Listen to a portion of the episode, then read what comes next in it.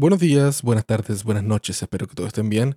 Bienvenidos a un nuevo episodio de La 11. En el día de hoy estamos hablando con un sonidista chileno con más de 20 años de trayectoria tanto en películas, documentales, series y comerciales, que em, hablamos sobre, no sé, experiencias que aprendemos de cada rodaje, la realidad del cine en Chile y algunas cosas un poco más técnicas, pero en verdad es más como experiencias de vida. Señor Andrés Carrasco, me recomendaron mucho tu nombre, me dijeron otros sonidistas por ahí, me dijeron, hoy deberías hablar con él y todo, así que yo dije, puta, si me recomiendan tanto, hay que hacerlo. Gracias por todo, por darte tu tiempo. ¿Y cómo estás? Gracias a ti, Elías, un gusto. Acá estamos, eh, todo bien, Santiago, Santiago de Chile, eh, en pleno otoño, con un poco de frío, un poco con el primer resfrío de la temporada, así que si me escucho medio entre gangoso y seco, eh, son las cosas del virus. Ah, Pero sí. muy bien, Sí, gracias. sí. Eh, un gusto conocerte, yo también había hablado de, ti, eh, no te conocía de cara y estuve escuchando tu podcast muy entretenido, así que un gusto estar acá. Vale. Entonces, bueno, la primera pregunta, la que siempre hago. ¿Con qué equipo te estás grabando para este podcast? En este minuto con una 633 y un Schweppes MK41. El clásico, el clásico Schweppes. Mi favorito es el MK4. eh, ¿Cuál es el MK4? Creo que el que más me gusta, como que es el mismo pero cardioide. Ah, ya. car- más cardioide, encuentro que suena mejor, pero claro, depende del lugar donde esté. Claro. Bueno, a mí también me dijeron, oye, cuando me dijeron tu nombre, no me dijeron tu nombre. Me dijeron tu Abuelo. apodo. Me dijeron, oye, habla con el abuelo. Sí. Y yo sí, abuelo. ¿Quién es el abuelo? Y claro, busqué y dije, oye, pero si no es tan viejo, weón. ¿Pero por qué, por qué te dicen abuelo? ¿Por qué? Eh, mira, mm, como normalmente muchas cosas pasan, eh, es- fue una tontería de adolescente. Em, era una época que yo me juntaba con un grupo de amigos que hacíamos, salíamos y hacíamos cosas de adolescente. Y uno de mis amigos tenía un abuelo que había sido boxeador. Y todavía estaba parado el caballero y siempre nos reíamos de las anécdotas de mi amigo porque era un señor muy, como se dice acá en Chile, choro. Entonces de repente yo, a- no sé, decía, salí con mi abuelo a almorzar y había un tipo estacionándole el auto y, le pidió plata antes y no sé qué, pum, y le pegó. Entonces era un, era un, era un señor de edad pero muy rebelde y a nosotros nos parecía y bueno para alegar y qué sé yo, entonces no- nos parecía divertido y mm, un día en una plaza jugando la pelota, yo nunca me gustó el fútbol. Entonces era un poco, también llevaba mi idea, por cosas de la vida, también vivía con mi abuelo, entonces tenía eh, costumbres hogareñas, además vivía solo porque mis abuelos vivían en el campo, entonces tenía costumbres hogareñas medias de, adoptadas de ellos. Y, y en este juego de la pelota que le faltaba uno, eh, ya abuelo, o sea, Andrés, no me acuerdo cómo me decían en esa época, necesitamos uno más para jugar, ver, no, no quiero, ver, no, no quiero, oye, este weón es más mañoso que mi abuelo y que como abuelo. Ay, solo por eso. Así que, Solo por decir que no a la Ah, pelota. bueno, y tenía otras mañas, no sé, era una persona... Ah, pero por mañoso. Podría, podría, o sea, más que mañoso como por decidido, era como... Si no quería era no y si quería era sí, ¿cachai? Entonces no me dejaba llevar mucho como por, por el grupo. Entonces eso llamaba la atención y, y era una época en que estábamos todos cambiándonos de sobrenombre y que como el abuelo. Y después eso pasó a la escuela de cine. Parece que no hay mucha gente que le dicen abuelo, así que quedó como... Ah, Y esa es, mi, esa es mi consulta. ¿Cómo llegaste al sonido? Porque igual en Chile, en el tiempo que tú estudiaste, también era difícil tomar la decisión de estudiar sonido, siendo que eh, no, no era la, la prioridad. O, no estaba tan presente el sonido en esos tiempos. Sí, mira, yo salí de cuarto medio el año 95. Y en esa época había dos escuelas que daban audiovisual. Eh, yo cuando chico, bueno, todos yo creo que hemos tenido una relación un poco con la música. Cuando chico tocaba piano, toqué batería y cuando joven me juntaba con un grupo de chicos que, le, que hacíamos scratch. Eh, toda la onda del rap y toda esa cosa que justo saliendo de, del colegio hubo como un boom en Chile, que es cuando volvieron todos los chicos de nuestra edad, que sus padres fueron exiliados en Francia. Y en Francia justo estaba toda la moda del hip hop de Marsella y qué sé yo. Entonces llegaron con toda esa moda acá a Chile y en Chile también hubo un boom de, de nuevos grupos y nuevas tendencias y cosas así. Entonces, nada, eh, me gustaban mucho también los videoclips y cosas de ese tipo. Y nunca supe bien lo que quería estudiar, pero siempre tuve muy claro que era mm, no quería trabajar en una oficina ni trabajar con corbata. Esas eran como mis dos primeras reglas. Segundo, me gustaba mucho, lo, mucho la fotografía, los videoclips, la música. Entonces dije, bueno, lo más obvio es algo audiovisual. en esa época existían dos escuelas, que una era el Arco, que era como centrada para televisión, y la Universidad Arci, que enseñaba más cine.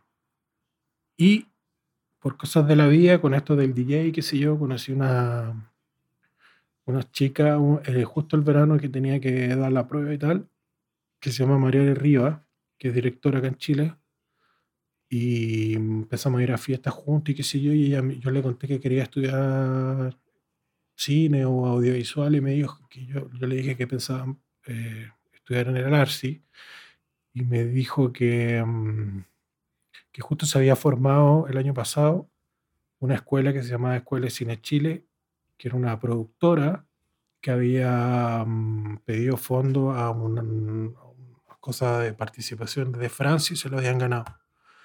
Entonces habían recibido plata y le habían mandado unas cámaras, unas Harry, qué sé yo, y unos Nagra. Y eh, como esta era una productora, tenía una sala de edición de tres cuartos y toda la gente que trabajaba en la escuela era gente que trabajaba en haciendo publicidad, documental y cosas así. Entonces, em, eran más que académicos, era gente, eran técnicos que empezaron a hacer clases. Y y tocaba más encima la casualidad que la primera escuela del lugar físico estaba como a cinco cuadras de donde yo vivía. Mm. Entonces dije, bueno, voy a dar la prueba.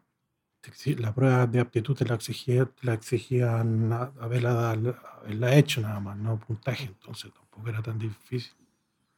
Me conseguí unos apuntes con unos amigos que, que estudiaban ya ahí y quedé. Y el primer año no tenía muy claro lo que quería estudiar. Eh, me gustaba todo. Eh, el primer año no teníamos CNEO, pero teníamos, qué sé yo, dirección de fotografía, eh, historia del arte, pintura, sé, cámara, poner los rollos de, cámara en el chasis, mucha historia del cine. Y era un alumno que era un alumno que me iba bien, eh, porque no encontraba todo interesante, pero aún no sabía qué especialidad escoger. Y en segundo año me tocó mi primera clase de sonido con un profesor que era muy activo y proactivo. Y antes del recreo yo dije, esta weá es para mí. Ah, te la vendió así, en una hora y media. Sí, o sea, siempre desde que entré a estudiar fue una cosa muy intuitiva. Como que me dejé llevar, no sé, como dice, la sangre más espesa que el agua. Entonces me dejé llevar y en ese, buscando realmente lo que quería, en esa primera hora o 45 minutos de, ver cómo se formaba un, estaba conformado un 416 y empezaba a hablar de, de las formas de estéreo y qué sé yo, dije, bueno, esto es mío. Y me quedé ahí. Y era de los alumnos que en, los recreos se quedaba con el profesor conversando y llegaba con preguntas. y me apasionó mucho. Y aquí estoy. O sea, y eso entonces se vio ligado tú en el, en el colegio, en la cuando ya estabas en la universidad. ¿Ya sabías que querías sonido directo solamente o te llamaba todo el área de sonido directo y pro- postproducción te llamaba la, la, la- atención también con el tiempo? ¿O empezaste? No, la verdad que me gustaba todo. Ya, ¿y cómo te decidiste? Em, y además pasaba que en mi escuela, nosotros éramos la segunda generación, entonces solamente éramos dos cursos. Em, todos los alumnos querían ser director Claro. o director de foto. Sí. que era No había, como nadie- lo- no había ningún entre sonidista. lo intelectual y lo taquilla, ¿cachai? O asistente de cámara. Nadie quería hacer eh, sonido porque lo encontraban una cosa técnica y habían como eh, signos más y menos y era como, weón, yo vine a estudiar arte y no, Sí. ¿qué es esto? ¿cachai? Que la resistencia y la weá, entonces no. Siempre estaba ese cupo disponible Eh. en rodaje, ¿no? ¿Cómo? Siempre estaba ese cupo disponible en rodaje, ¿no? Nadie quería tomar. Éramos de dos cursos, éramos dos sonidistas. ¿Y cómo fue Entonces eso? Empezamos, a- empezamos a hacer todos los sonidos directos porque se hacía, por ejemplo, cuatro o cinco grupos por curso y cada grupo tenía que hacer dos a tres eh, cortometrajes al año.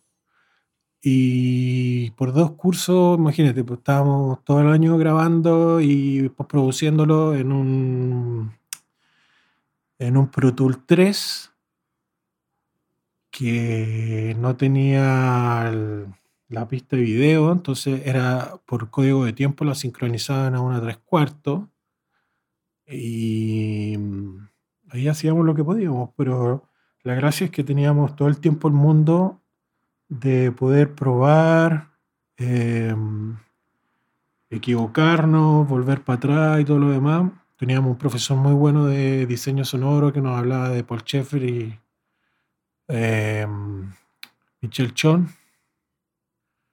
No, no es Paul Schaeffer, Paul Schaeffer. No, pues Sheffer es un pedófilo. De- Sí. no, bueno, pero Schaeffer y Michel Chon y otras cosas, entonces era. Metíamos mucho de eso, de los cortometrajes. Y pudimos practicar mucho. Terminando el cuarto año, porque eran cuatro años, eh, me empezó po- por medio de profesores y cosas así que, que trabajaban en, en- en publicidad o en película y cosas así, a llamarme amigos de ellos para que les hiciera la caña o asistencia, entonces me empezaron a salir las primeras pegas. Y las primeras pegas me empezaron a salir normalmente la misma cantidad de sonido directo y la misma cantidad de postproducción.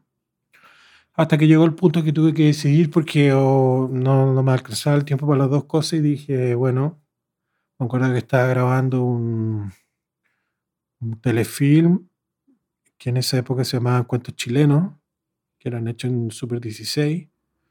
Estaba trabajando con un amigo que se llama Santiago de la Cruz. Y en esa época no teníamos, no estábamos nosotros dentro de la, de la ley del trabajo. Entonces nosotros nos podían hacer trabajar 24 horas, eh, descansar 3 y seguir así. Era muy, muy, muy duro. Pero aún así, el día que lo elegí, estábamos grabando este, este cortometraje que, o mediometraje que era en el campo. Y estaba súper cansado y todo, pero dije, mira, llevo 14 horas trabajando, estoy al aire libre, en un lugar que no conozco, con gente que no conozco, que, que ahora conocí, que me caen bien, entre las actrices, los otros técnicos. Eh, había momentos de descanso en que se podía eh, descansar y pasarlo bien y echar el chiste y qué sé yo, o pasar esas mismas 14 horas encerrado en una oficina frente a un computador que objetivamente pude haber estudiado contabilidad y podría haber sido como más o menos lo mismo. Además de lo de postproducción que siempre te quieren todo para ayer y cuando entregas el material te lo devuelven y dicen, no, vamos al festival, no sé cuántito, necesitamos cambiar esto y, y siempre ir igual. Entonces, en cambio, en sonido directo tú termináis la última jornada, entregáis el, el material que sea con su reporte y, y terminó, ¿cachai? empezáis otra cosa. Y me ha dado la oportunidad de conocer mucha gente, mucha gente interesante, viajar por eh, varias partes, casi todo Chile. Y creo que sin haberlo hecho de- dentro de este trabajo, nunca hubiera llegado a conocer ni la gente ni los lugares que he llegado a conocer. Entonces, agradecido por ese lado. Como, claro, tú, como tú y tu otro compañero eran los únicos dos sonidistas, pseudo sonidistas en el equipo de la universidad. Por ende, te tocó estar mucho en, en grabaciones, cosas así.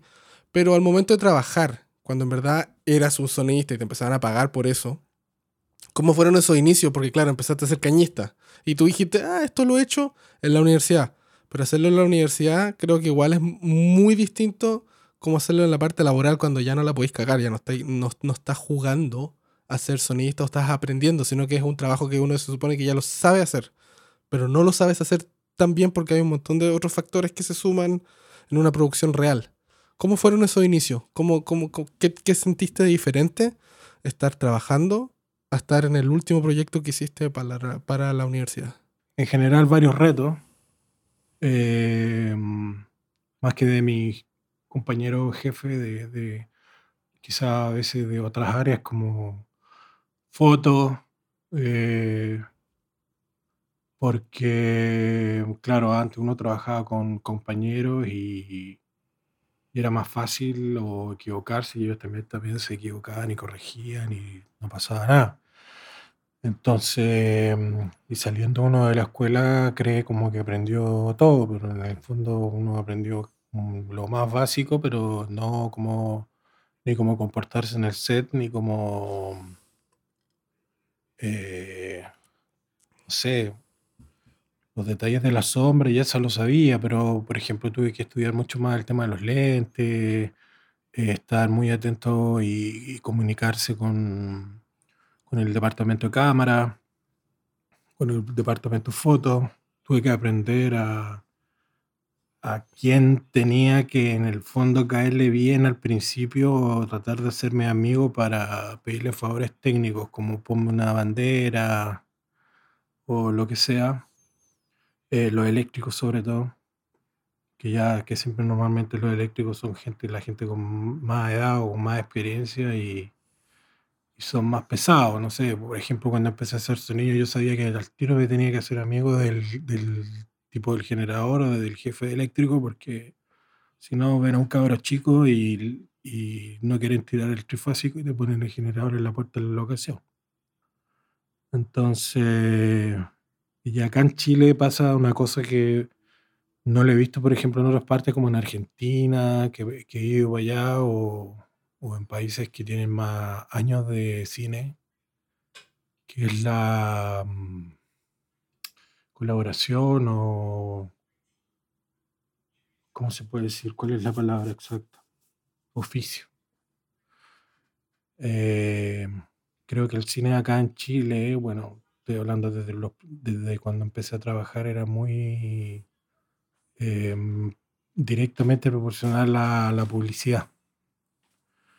Eh, entonces el sonido era como, ah, si todo se dobla y no te respetaban el silencio para hacer los ambientes, no te respetaban el silencio para hacer los roomtones. Eh, era todo medio egoísta. Entonces, nada, pues uno tenía que aprender ahí entre ponerse, pedir las cosas, a veces ponerse en pesado, pero no, no necesariamente tan pesado como para que caigáis mal. Pedir las cosas, aprender a pedir las cosas y nada, pero en general Chile es un país súper difícil para para hacer sonido. Me ha pasado con gente que ha venido de afuera y no entiende. ¿Ya cuánto tiempo es, tienes desde que partiste en eso, en ese, recién saliste del trabajo? ¿Cuántos años tienes de, de rodaje? Salí como el, do- el 2000, ¿Ya? Y empezaste de una a trabajar en- en- en terreno. afortunadamente sí. ¿Cómo fue el, con el tiempo? Uno entiende, como yo viví también en Chile, comprar equipamiento en Chile es súper caro porque no hay nada en stock, nada se hace en Chile, todo hay que importarlo. ¿Cómo Sí. fue el, el- el asunto de la inversión? Empezar a adquirir equipamiento propio para empezar a añadir un poco más de valor a tu, a tu, a tu boleta o a tu, a tu, no sé, a tu factura de como trabajo. Añadir extra como yo tengo mi propio equipamiento y yo me manejo como un, tener tu propio, eh, tu propio, espérate, tu propio equipos. ¿Cómo fue ese? Eh, ¿Qué, qué priorizaste? Porque también uno tiene que tomar decisiones. No es que uno llegue y compre todo el kit de una, sino que uno lo empieza a armar de a poco, piensa en pros, contras, porque uno no puede tener todo tan fácil.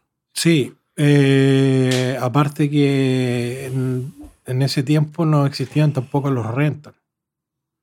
Ahora hay uno que tiene ciertas cosas y normalmente están bien, no sé si maltratada la palabra, pero con bastante uso. Entonces, todo lo que tú quisieras conseguir era como, oye, necesito tal cosa, se la pedía, te las conseguías con un colega, después otra cosa te las conseguía con otro y, y te ibas armando el, kit, digamos, arrendado. Y en base a compra, lo primero que me compré estando en los últimos años de escuela con uno de mis primeros sueldos fue unos Sony MK, no, ¿cuáles son los eh, 50? ¿Qué Sony? Sorry. Audífonos. Ah, los MDR7506, los clásicos, ¿no? Exacto. Sí, es- todos Esa fue mi eso. primera gran compra, que los trataba como, como un micrófono.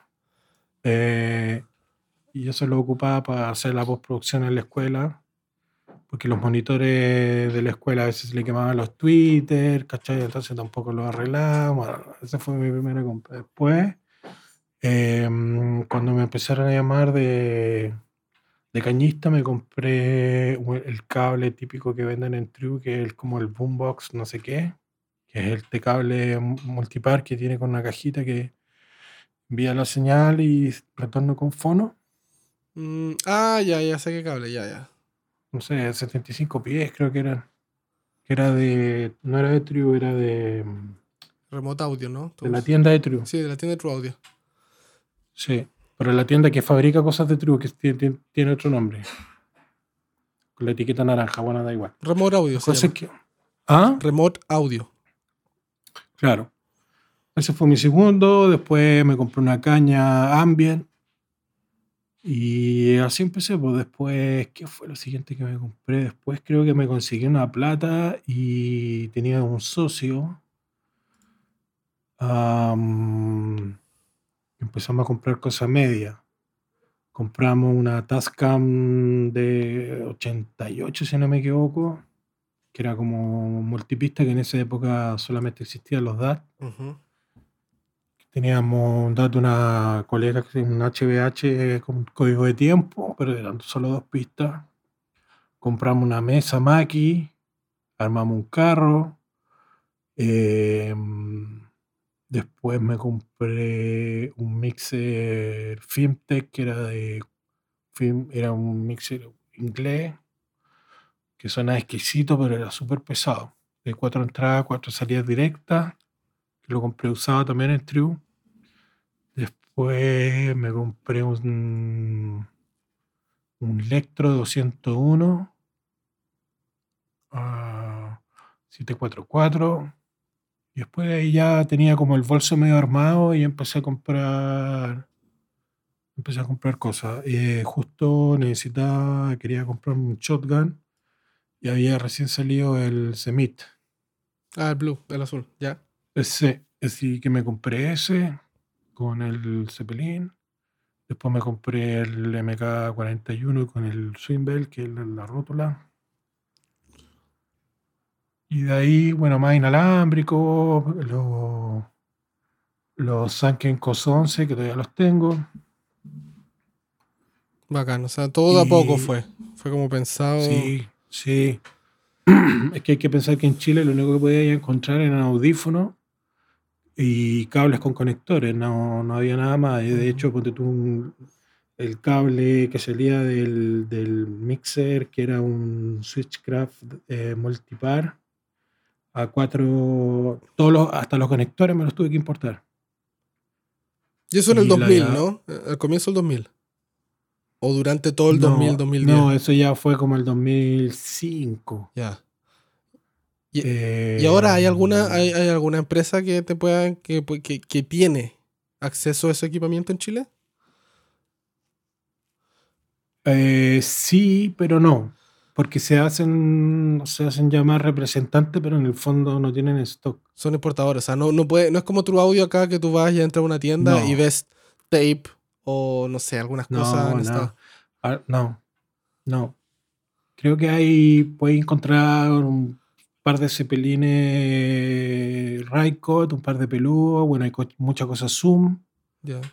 eh, caña, eh, creo que hay una, un par de KT, que el resto son como Rode, eh, y ahora, bueno, sí, hay una tienda que se llama David and Joseph, que creo que también está por Florida, que puedes encontrar, no sé, bone holder, eh, cosas para pegar, los lavalier, eh, traen una que otra cosa, pero equipos así como más profesionales. Hay una tienda, o había una tienda, porque el dueño lamentablemente murió hace como dos años, que traía todo lo que son devices y electrosonic, Y cerró esa tienda. ¿Cómo se llama esa tienda? Parece que yo compré una vez. eh, video media. Ah, sí, sí, ahí encargué unas cosas. Una vez. El dueño murió y yo no sé si sigue existiendo, pero claro, te digo, o sea, por ejemplo, tenía... Pero ellos eran importadores, de- ¿no? Era como que uno encargaba la cosa y te llegaba al mes. No era una cosa que te decían, ok, la otra Exacto. semana te lo pasamos. No. No, nada. O sea, bueno, tenía, ponte tú, dos cápsulas como de muestra DPA. Listo. un DPA Shotgun y un 688, ponte tú, que nunca se vendió, creo. Y, y el resto, claro, era todo, como que la gracia era que te ofrecían el mismo precio de, de VIH, pero más IVA. O sea, demoraba un mes en llegar.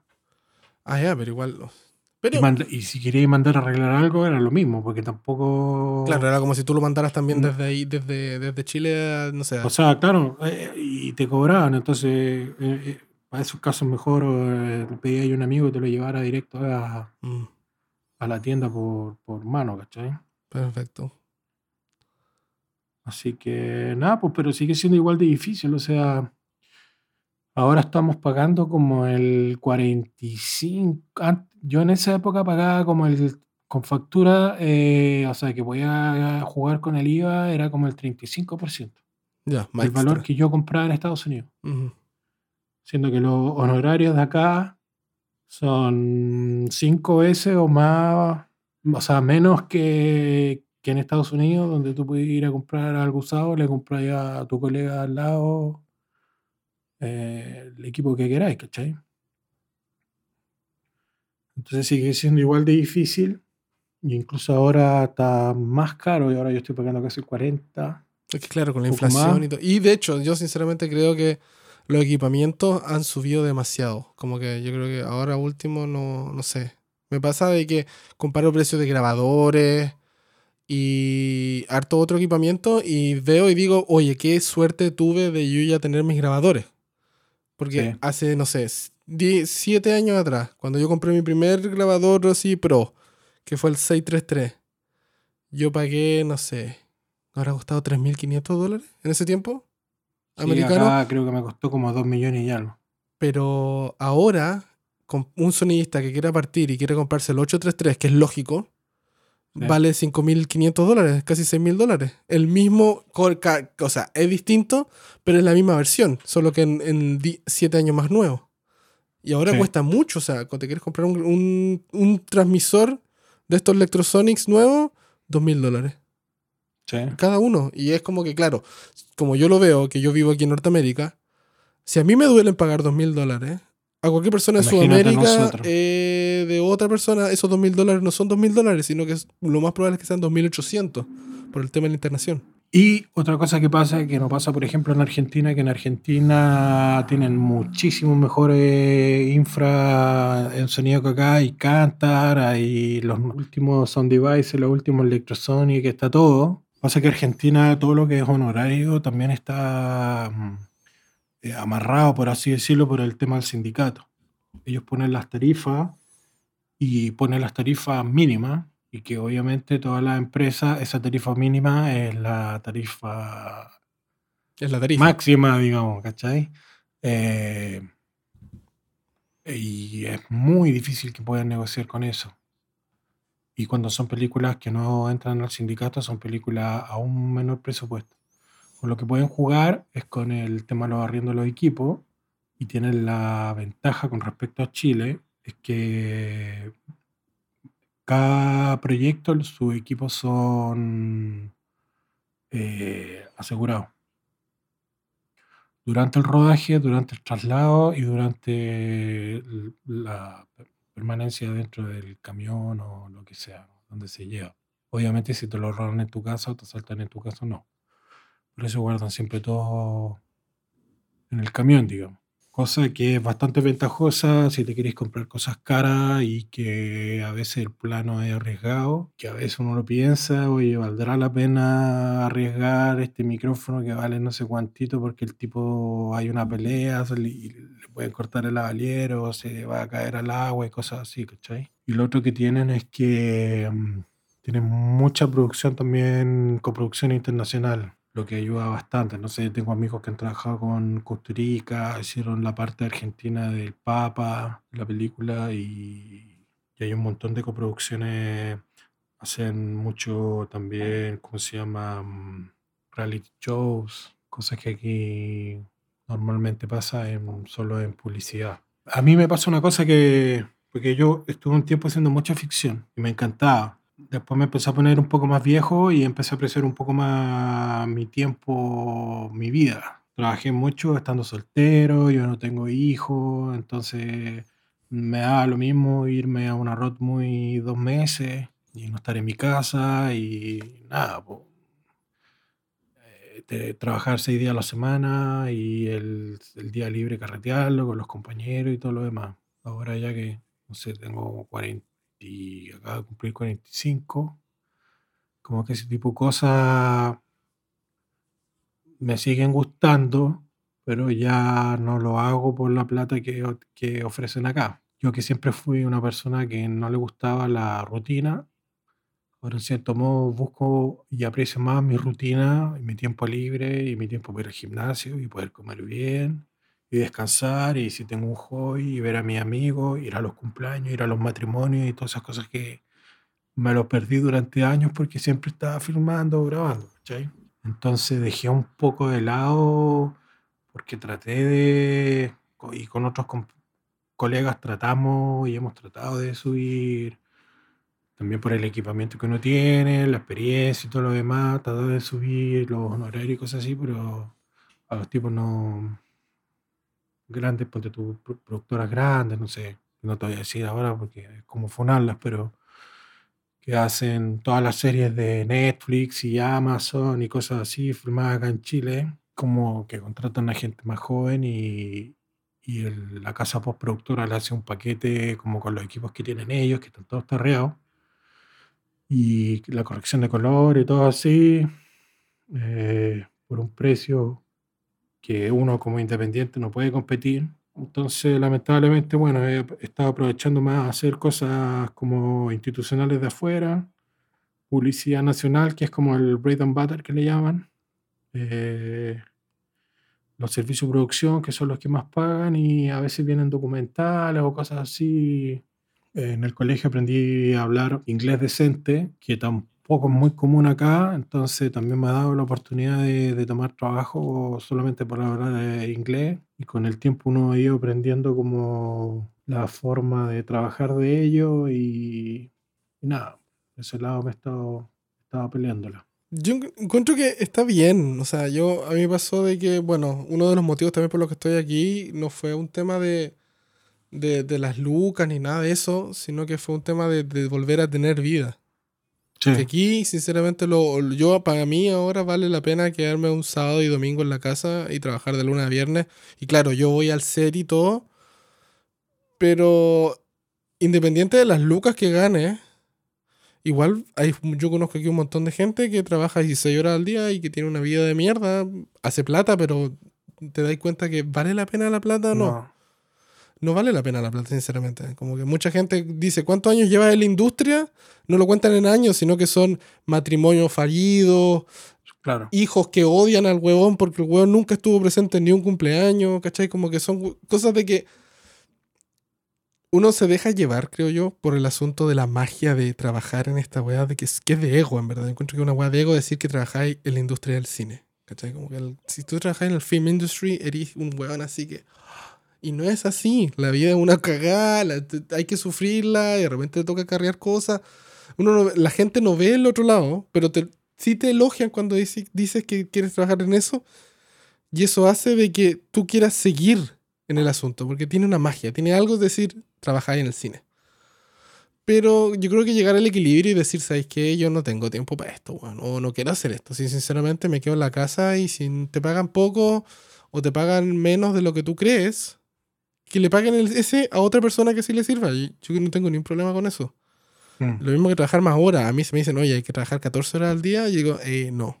Porque no me sirve. Pues si trabajo 14 horas al día, ok, te lo hago por una semana. Ujú. Pero yo ahora, me- yo por lo menos ahora me estoy embarcando en series que duran 120 días, ¿cachai? O 100 días. 90, te lo juro, 60 días para mí una serie es corta. No puedo trabajar 14 horas al día. Terminaría en, un, en un, no sé, una depresión gigante y mal, ¿cachai? Claro, a las finales a mí también lo que me empezó a pasar era que, claro, empecé a, a- a trabajar y, y terminaba un día, eh, literal, ¿eh?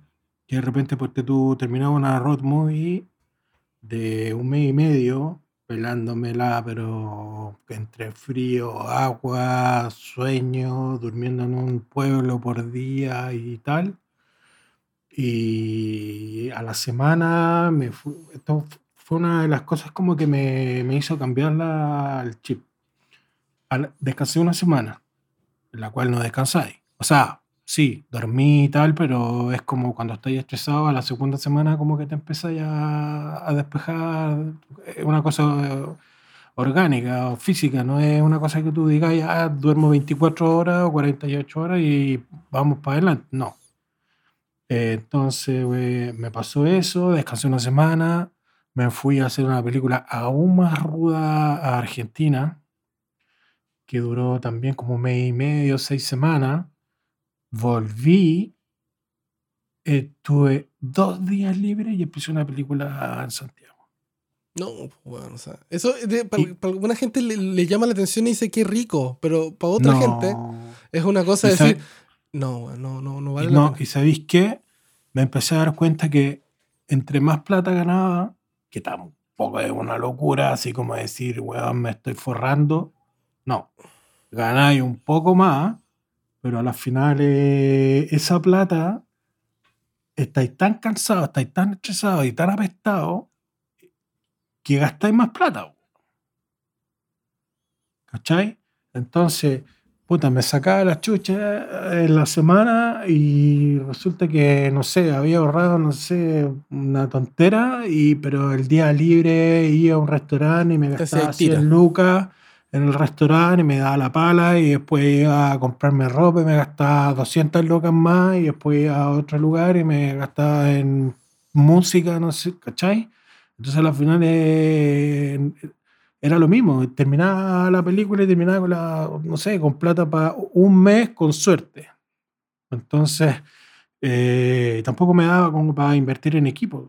No, no es el caso chileno. Entonces, y me empezó a pasar también que me sacaba realmente la cresta por, como por pasión, como tú decís, y después veía la película, compadre, y decía, pero weón, aquí no se ve el frío que pasamos, no se ve el agua que tragamos, no se ve la sacada de chucha que nos sacamos. Entonces, y más encima termina la película y vos que hay así como, y para esta weá me veré la raja cinco, cinco semanas, 14 horas al día en que tenía que llegar a la casa a, desarmar todo, a lo- al hotel, al hostal, a donde fuera, a abrir las cañas, poner a secar los peludos, deshumidificar los micrófonos, la ropa, en que iba a comer y lo único que hacía es te seis cervezas para ir a acostarte temprano, porque te más encima terminabas hiperventilado después, ¿cachai? Entonces, después de que me pasó eso y vi las películas, yo dije, no, yo no, no, no, no quiero seguir así, ¿cachai? Eh, y es como que me, me desilusioné un poco de, quizás, bueno, puede ser el cine chileno, puedo estar pecando de, de, lo que queráis, pero eso es lo que sentí y dije, basta, no, no, no, vale, no vale la pena, ¿cachai? No, yo encuentro que no es de pecar ni nada, sino no, tampoco estás hablando súper personalmente de tu experiencia. Bajo tu experiencia nadie te puede venir a, a contradecir y decir, sacar una defensa contra la, la- la- las películas chilenas. po, sí. O sea, es tu experiencia y tú, y tú, y tú decidiste parar la cosa. ¿ah? Está bien, pues bueno. ¿no? Y de hecho, hay otras cosas. Chile tiene otro, otros proyectos que llegan de afuera y cosas así. Hay documentales en Chile que se pueden hacer. Interesantísimo.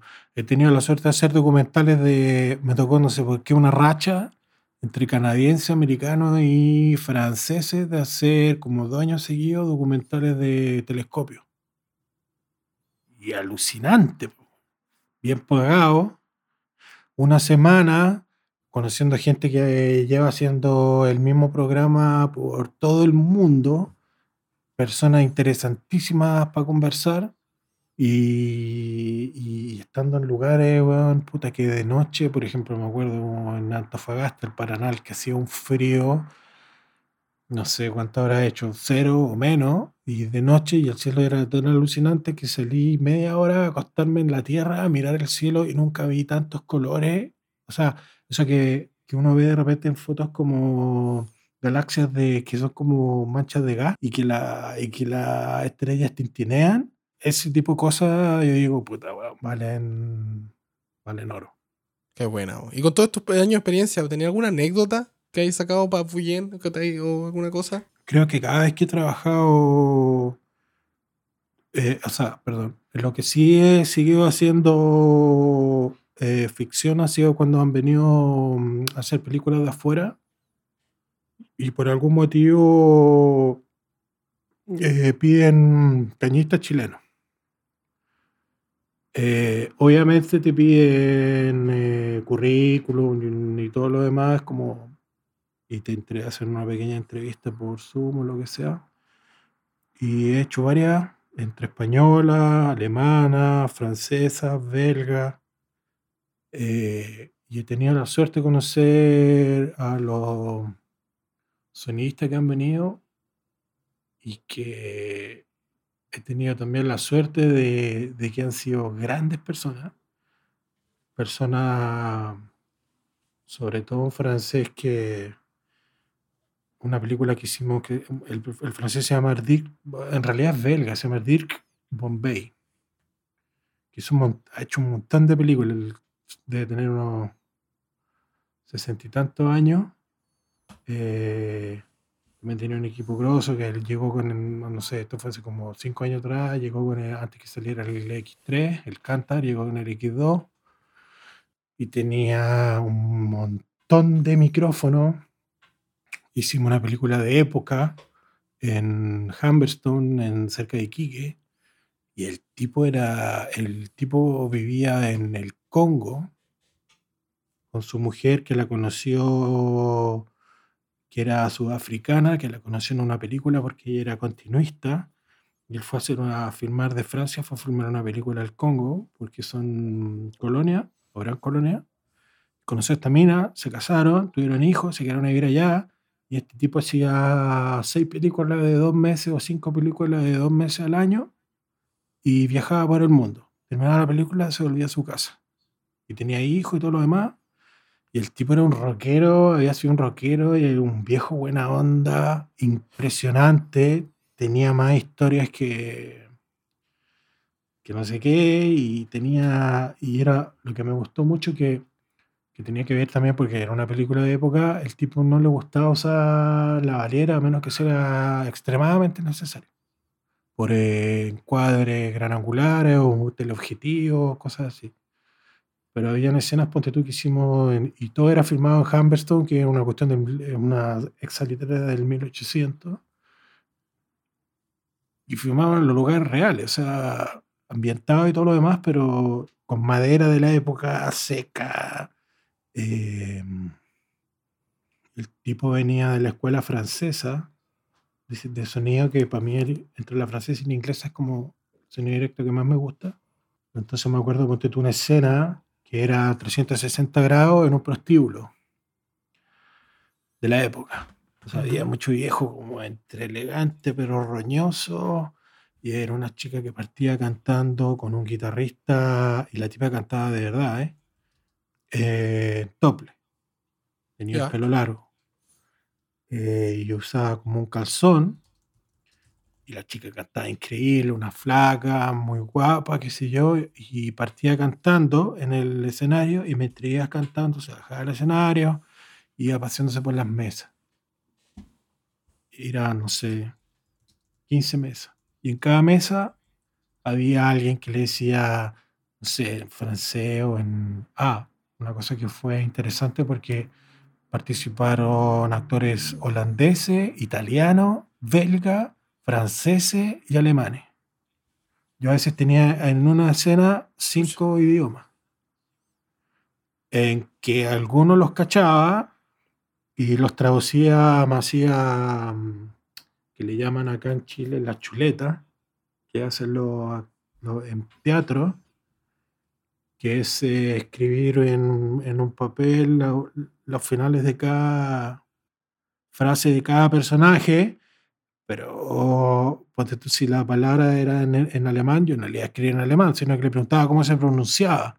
Y me decía Finselfeisen, ya listo, entonces escribía en español Finselfeisen y después en el holandés, que era complicadísimo. El italiano era más fácil y el francés era más entendible porque todo es latín, pero habían cosas que, bueno, nada, fue parte la, del encanto de, ese proyecto y la escena entonces iba recorriendo el lugar y hasta que daba la vuelta 360 todo el lugar, volvía a subir al escenario y terminaba aplauso. Todo eso en una en un plano secuencia. Entonces nosotros estuvimos pensando en el rato, antes de que nos tocara la escena, cómo solucionábamos el cuento. Y al final, lo que fue, fue que resolvimos en que escondimos todos los micrófonos que traía este señor en eh, condensadores en la mesa. Tenía, qué sé yo, cable activo qué sé yo. Y a la niña que le íbamos a cablear en el pelo, le íbamos a poner, al final le decimos, ¿sabes qué? Lo mejor es yo que yo la siga con la calle. Traía, ¿cómo se llama? Fonac para tirarle el... Nada. La weá fue el loco, tocó guitarra, pusimos un 416 y un... El único lavalier que ocupamos fue como eh, reforzando la guitarra, creo que de la chaqueta para abajo, hacia, y, y había otro 416 fondeado un poco más ambiental y con la caña de mango, siguiendo a la niña, mesa por mesa, lo único que nos dio jugo fue un cuadro que, que justo al pasar nos reflejamos, que el, director de fotos al tiro nos ayudó, no me acuerdo si le sacamos el vidrio o, lo giramos.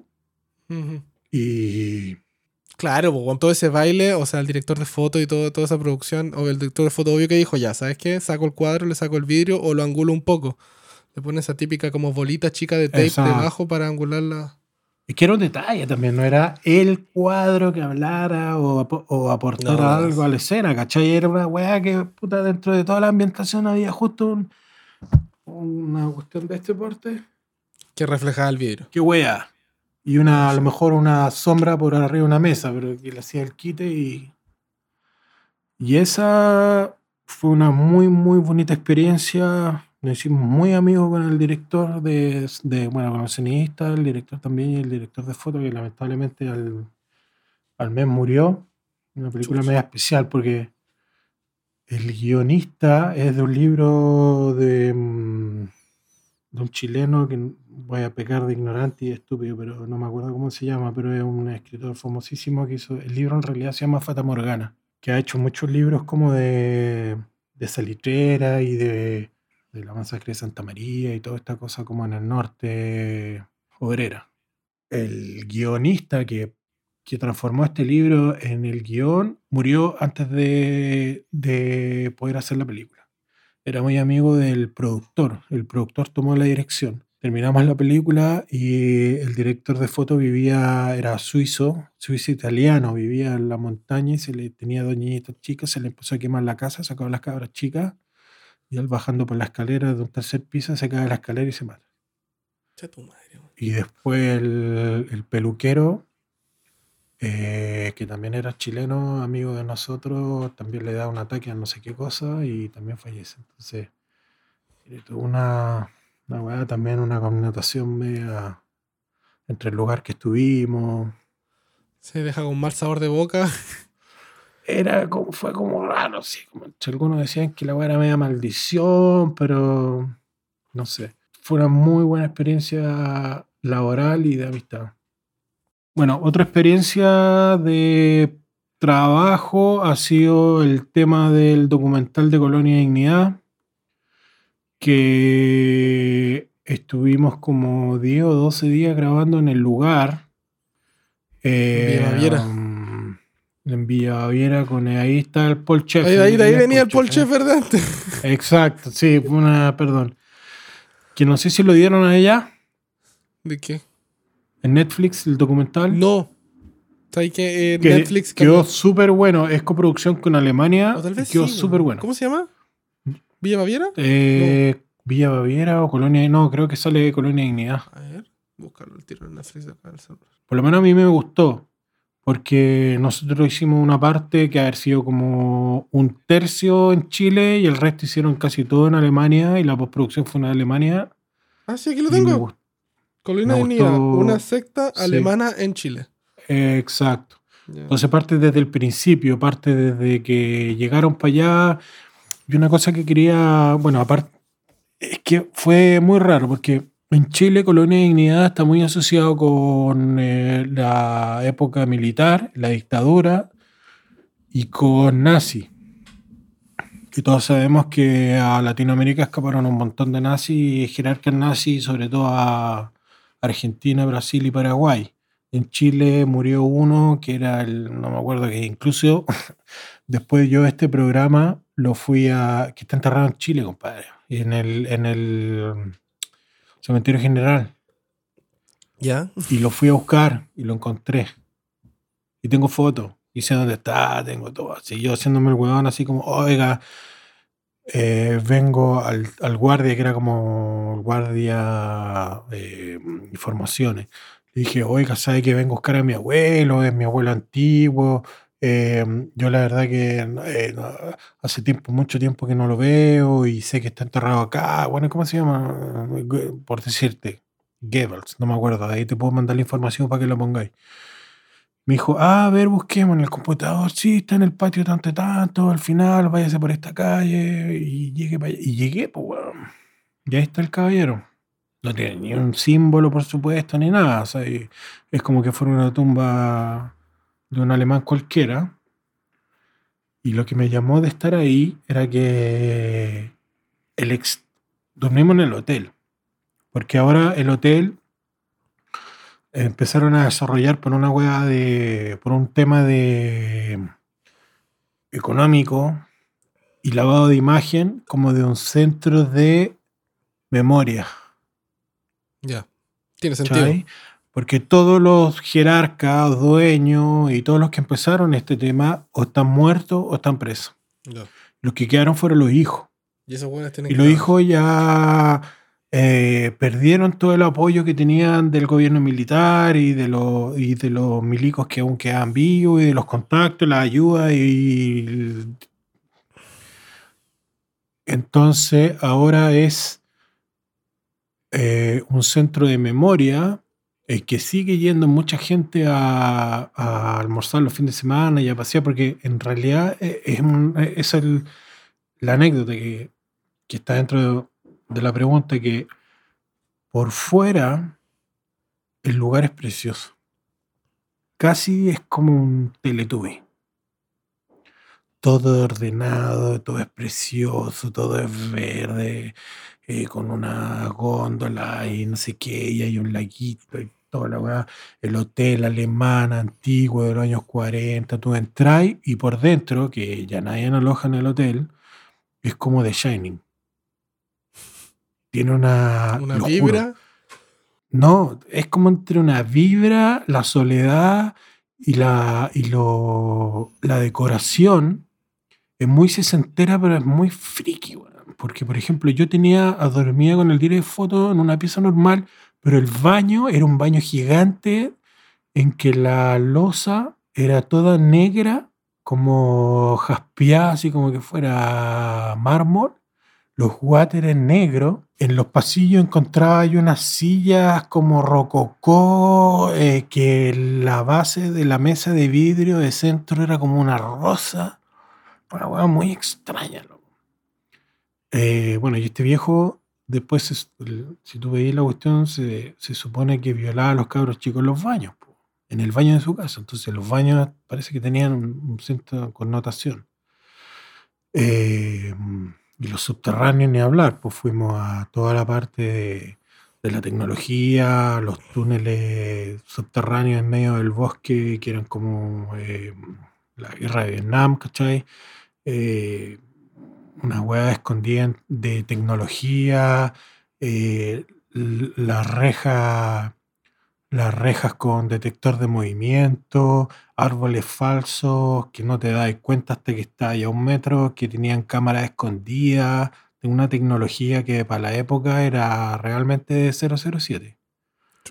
Y el subterráneo del hotel también era macabro, loco, macabro. Y donde torturaban era debajo de un granero que tenía una puerta que no se notaba, que tú entrabas y había un gran espacio de concreto con una silla al medio del lugar y, un, y una lámpara.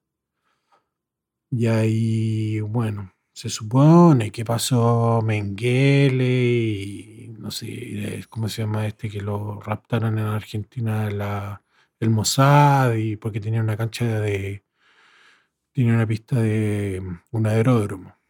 Y de ahí pasar a Argentina es muy fácil. Mm. Pero lo, voy a ver entonces. Velo, está, está, bien bueno. Y esa es la gracia, creo yo, que, que, con, lo que tú decías, porque el trabajar en documentales tiene una gracia que te, que te dan experiencias, ¿cachai? Como que tú te impregnáis mucho con el asunto. Si tienes que viajar, estás 24 horas con el tema. Como que no, no. Y eso es lo entretenido, creo yo. O sea, la gracia del documental. Yo no soy muy asiduo al documental, pero encuentro que sí tiene un, un, factor de aprender mucho, de impregnarse de las cosas. Uno, uno entra a una forma con, con, un documental y sale cuando termina el documental, sale pensando de otra forma. O aprende algo. Hay, todo tipo de documentales, pero a mí normalmente los documentales que, que me tocan, por casualidad, son cosas como que me, me parecen súper interesantes. Entonces antes de que llegue, unas dos semanas antes o lo que pueda antes, me pongo a estudiar, a estudiar, a estudiar, a estudiar para saber lo máximo posible de lo, a lo que voy a grabar. No por una cosa de, profesionalismo ni nada, sino que, puta, de repente voy a estar en una weá y me va a surgir una pregunta y al, al corte voy a acercar a la persona y le voy a decir, oye, ¿qué tal esta weá? ¿Es cierto? No, no sé qué. ¿Cachai? Entonces, con el tema de Colonia de Dignidad, que siempre se dijo, no, que eran, eran una secta nazi y toda la weá. Mentira, tú veí, hay un... De hecho, estos gallos eran católicos no sé qué, no eran ni protestantes, no sé qué.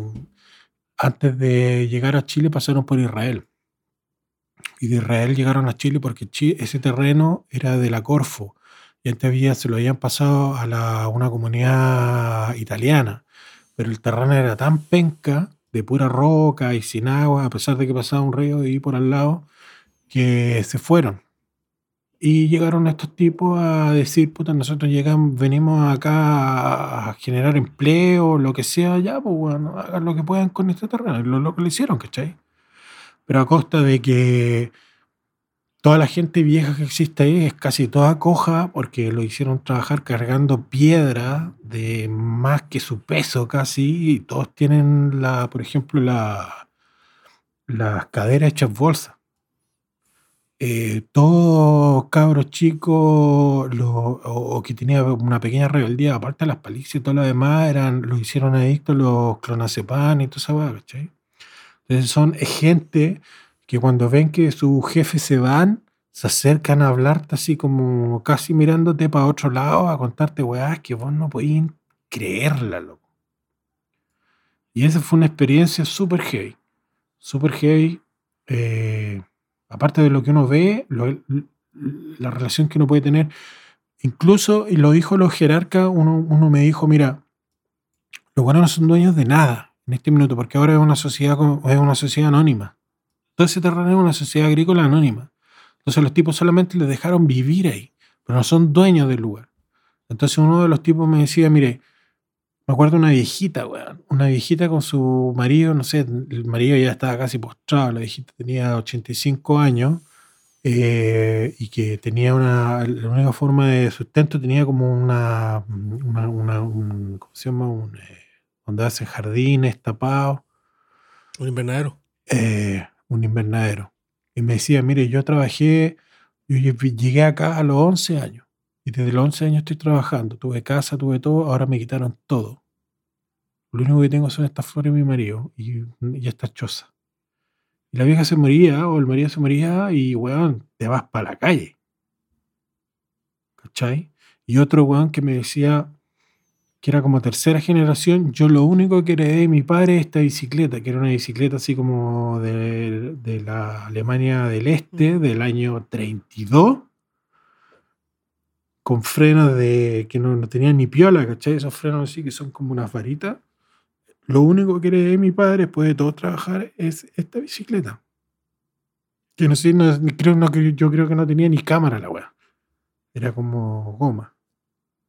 Entonces, escuchar cosas así, mantener conversaciones con gente así, weón, es como en esta época, en este país o en este tipo de país económico, es como wow.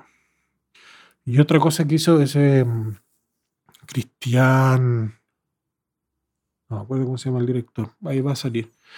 Ahora que hicimos de una cosa parecida de Guagua Robá en el sur, que también fue con el gobierno militar pasó lo que, pasó en Argentina, que hubieron muchas guaguas robadas, que hay una, en muchas en, Italia y Suecia. Entonces también son cosas que uno empieza a escuchar y uno empieza como a descascarar y de repente nos metíamos como a internado, abandonado y empezáis a ver fotos de hueones así como, pero de fotos que estaban como casi en, tirada en, debajo de no sé qué cosa y de repente así como uno escarbando basura y caja encuentra una foto, mira acá está la abogada, esta abogada era la que daba la firma de la weá, entonces son como... Eso para mí es como las anécdotas que me... como que me sacuden y, y me dan una cachetada a la vida, ¿cachai? Es como, loco, ¿Vos crees que lo pasaste mal? ¿Te fuiste a tu casa donde tus abuelos cuando chico? ¿Hay visto no sé qué? Weón. Bueno, hay gente que realmente, weón. Eh, y esto ya es personal, ¿ah? Yo estoy a favor de la eutanasia y del, del, suicidio en, en ciertos puntos, pero yo me he encontrado con gente y más gente de la que me quisiera encontrar de que ha nacido con un destino maldito, weón. Que nacen en una familia puta sin ni uno. En que el papá le saca la concha su madre a la mamá. Desde que ella tiene cinco años la viola. Después le sacan la chucha. después eh, la mina se arranca, se enamora de un ladrón el ladrón le sigue sacando la chucha y la sigue violando. Queda embarazada a los 11 años, le roba la guagua. La mina, hasta que tiene 60 años y alguien llega un día, cerca de Valdivia, a decirle, oiga, ¿sabe qué? Encontramos a su hijo. ¿Qué hijo? Si a mí me dijeron a los 15 años que la guagua había muerto, no. La guagua fue robada y, y le estamos preguntando si usted quiere conocerla. Siempre primero le preguntan al hijo. Y si el hijo dice que sí, y, los locos han venido, ¿cachai? Y a veces los locos ya tienen una vía, eh, y ellos también han tenido todo un drama porque se criaron en Suecia siendo morenos, eh, y también tuvieron una historia de sacrificio por ser moreno, negro, en que muchas veces por esa misma terminaron en la cárcel o lo que sea, y, weón, después le dice, tu mamá está viva, la quería conocer, es una señora súper humilde que viene del campo, loco, en no sé dónde chucha y se conocen. Entonces, eh, eh, eso para mí son las anécdotas como eh, valiosas. Que marcan. Porque uno aprende y heavy, weón. Sí, no. Pues son cosas que marcan, pues son, son experiencias que uno aprende estando grabando esas historias. po. Eso es lo que yo realmente valoro de, de mi trabajo. O sea, otra cosa, para terminar, por ejemplo, una vez fui a hacer un documental con 31 minutos. ¿Te acordás de 31 minutos Sí, los sí, sí. monos? Bueno, había uno que no me acuerdo cómo se llamaba, que era como el ecológico, que era como uno rojo. Y fuimos a, por invitación de una ONG colombiana, a grabar el apareamiento de la ballena azul. Puta, si tú veías en el mapa, es las últimas islitas del mapa antes de llegar a la Antártica que se formaba entre medio de los fiordos, qué sé yo, y que eran son puras lagunitas que ya tienen nombres como ingleses. Se formaba, había un eh, glaciar. Sí. había un glaciar de fondo, una gran laguna y puras lagunas chicas. Y esto era una ONG de observación e investigación y biología.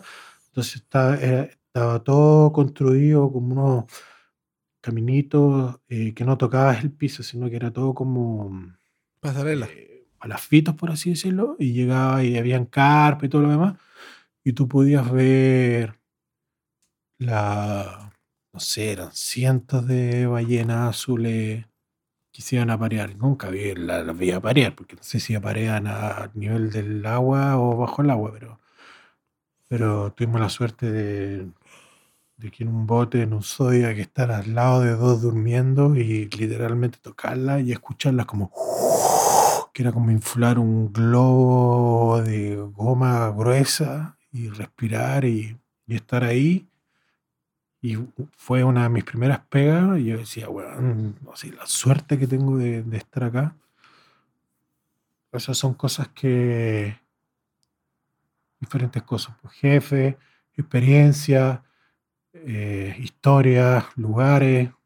Eso para mí son cosas que me ha dado este trabajo que si trabajara en cualquier otro trabajo jamás lo hubiera...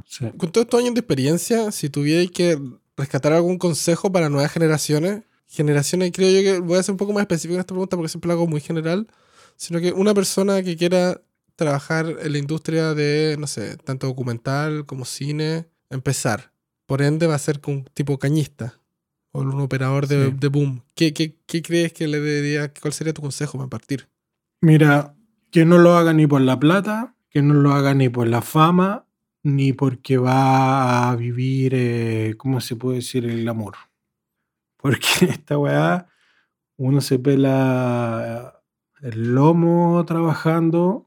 Normalmente la plata es justa para vivir y poder renovar equipo. Y el glamour es solo para la- los espectáculos y premiaciones. Hazlo por pasión, hazlo por instinto, hazlo por sangre, hazlo por, no sé, como puede ser eh, en estos tiempos payaso, actor, músico, músico obviamente que no sea pop.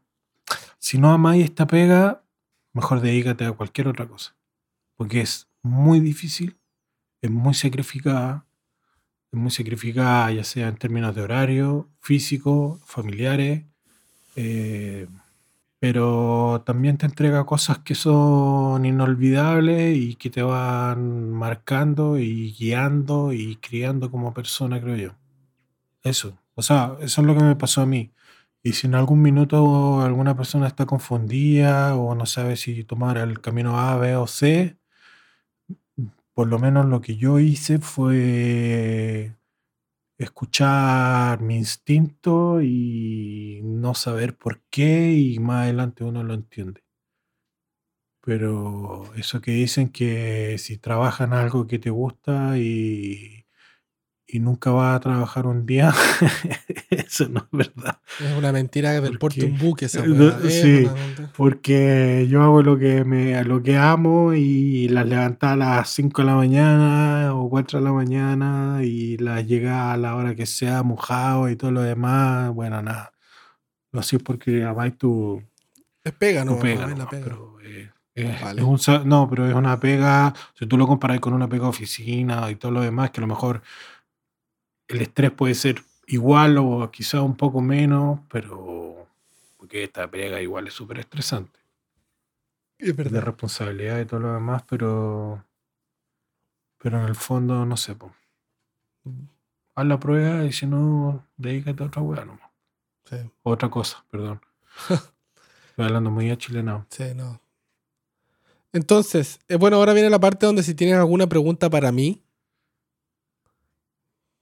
Una, varias o las que sean. Eh, yo sé, o sea, yo te conocí o escuché de ti porque era amigo y vecino de Carlos Sánchez, ¿no? Sí, viví, sí, cuando yo me fui a Chile me fui por un tiempo, me fui como un año y medio y me fui a vivir justo al edificio de Carlos, donde Carlos Sánchez vivía, ahí en Barrio Italia. Ya. ¿tú- ¿Dónde naciste? Yo nací en Coyhaique, en Patagonia, al sur de Chile. Y viviste allá. O hasta, los hasta los 18 y después me fui a estudiar sonido al Vipro en Santiago. Ah, ok. Y después volviste a, a trabajar en Coyhaique, porque Mm. yo tenía entendido que era como, era como el sonidista del sur. No, sí, yo hacía sonido en el sur, pero lo hacía remoto, o sea, iba, iba por proyectos, no, yo me quedé en Santiago y trabajé en Santiago con una, hice una productora con unos amigos y ahí hice sonido para la productora y ahí me quedé por un, no sé hasta cuándo, la verdad. Fueron un par de años, tres, cuatro años que estuve en Santiago después de que terminé la carrera y después me vine para acá. ¿Y qué edad tienes tú? Tengo ahora 30... Oh, esa pregunta siempre, no tengo ni idea, Estamos en 2022. 36.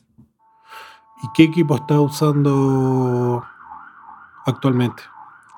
Actualmente en mi bolsa. ¿Y a tengo- qué tipo de, y a qué, perdón, y a qué equipo, a qué tipo de mm, especialidad? Ahora lo que yo estoy haciendo más full, estoy como boom, como cañista. ¿Ya? Me gusta más, me gusta hacer caña para series. Como que estoy en eso. Y estoy trabajando con David, haciendo el, el mixer y yo soy el caña. Ah, Y estamos haciendo series, ya llevamos como tres años trabajando juntos en series, que no hemos parado. Me mandó una foto el otro día de su carro que estaba, pero wow, Sí, está bonito, está bonito el carro. Pero yo también tengo Sí. equipo aparte de, no sé, pues tengo un bolso, mm, Sound Devices, Sei Lavalier, Electrosonics, DPA y las cañas, las Panamic. Y esa, lo, lo- generalmente el estándar de acá. Si, si tampoco también es una cosa que no, no te voy a decir muchas marcas porque en verdad generalmente la- la- aquí ya se, se unificó todo. Tú, tú estás con 633 también. Ahora sí tengo el 633, pero ya tengo, ya tengo echado el ojo al, a otro. Ya. Toca hacer Ya. el, el- el update. Porque me- me- el problema pasa que me encanta el 633. No, no encuentro ni un motivo para, Cambiar. para cambiarlo, te lo juro. O sea, ahora me, lo, me, me- me- quiero ir al 888. Que eh, hay que tener cosas más modernas nomás, po, pero por necesidad, te lo juro que la gente, si es que cree que tiene que comprarse la serie 8 porque hay que comprársela, está equivocada. Pero, por ejemplo, si tú en una pega llegas con el 633 así te miran así No. como, ah, este weón no está actualizado, No, ¿no? no. Sound devices es sound No, devices. ya. o sea, Porque el SEBA me dice, me ha contado que el, por lo menos el paquete que arrienda, donde lo arrienda, es bastante barato en comparación a Sí, no, sí, pero no, no pasa nada. al valor, ¿no? No, no pasa nada. O sea, no va a llegar con unos G3 a poner unos lavalier, los originales de Sennheiser, pero el grabador sigue siendo bueno. O sea, yo no he tenido ningún problema con el G3. Con, con- nunca me han preguntado qué grabador tenía, sino que digo, ya, esto. Si al Ya. final uno es el que hace el sonido. Pero también lo digo desde mi, mi punto de vista que tengo la base que es el Electrosonic, Sound Devices, DPA. Ajá. ¿Cachai? No sé, si- no sé si dirán lo mismo si llego con una Tascam, con unos, no sé, Sony y un, no sé, un Sennheiser 666, ¿no? que los- la versión barata de los shotgun de, de Sennheiser, no sé. po. Oye, ¿y qué para, para cámara hub, hub eh, ¿qué, qué normalmente usan allá? Acá ¿El Electro, el corti, el chiquito? Mm, depende del proyecto. Yo generalmente ocupo para Camera Hub, mm, mandamos video directamente al, a la persona que está encargada como de la transmisión a los clientes, como que le tiráis un cable XLR desde el carro a la, a ello. ¿Ya? O un Sony o un G3, como que de repente a veces se mandaste un Comtech, la calidad da lo- Ah, o sea, normalmente no es como exigencia. No, o sea, le puedes nunca- poner un tentáculo a la cámara y chao. Sí, no, o sea, para, para sincronización te usamos, us- usamos eh, Simbox, pero ocupamos. Pero digo, así como exigencia, exigencia de lo que tenéis que mandarle como sonidista a la cámara No, no con un, con un código de tiempo, chao. Sí, yo, yo mando siempre código de tiempo, trato de, de no, de no meterle tantas cosas.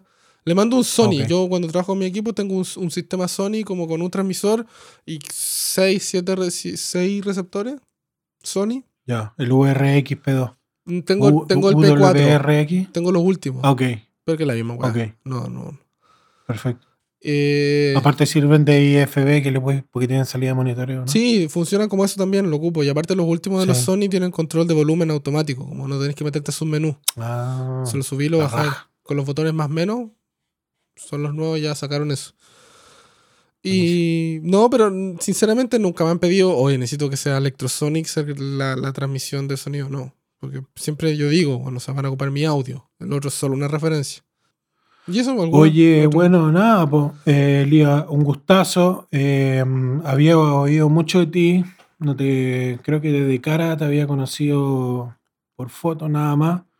Te agradezco un montón eh, haberme contactado.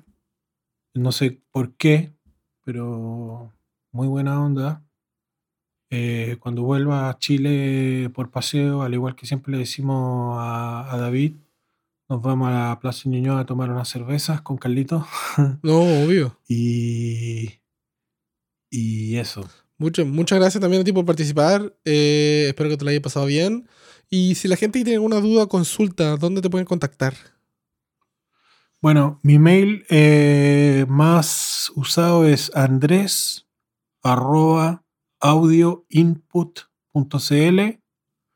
Eh, tengo una página que no la he podido actualizar hace como unos tres años, pero también ahí pueden bajar el eh, currículum o el resumen y equipos de sonido en inglés o en español en PDF, que es www.audioinput.cl. Hay un par de fotos, la mayoría de cuando era más joven.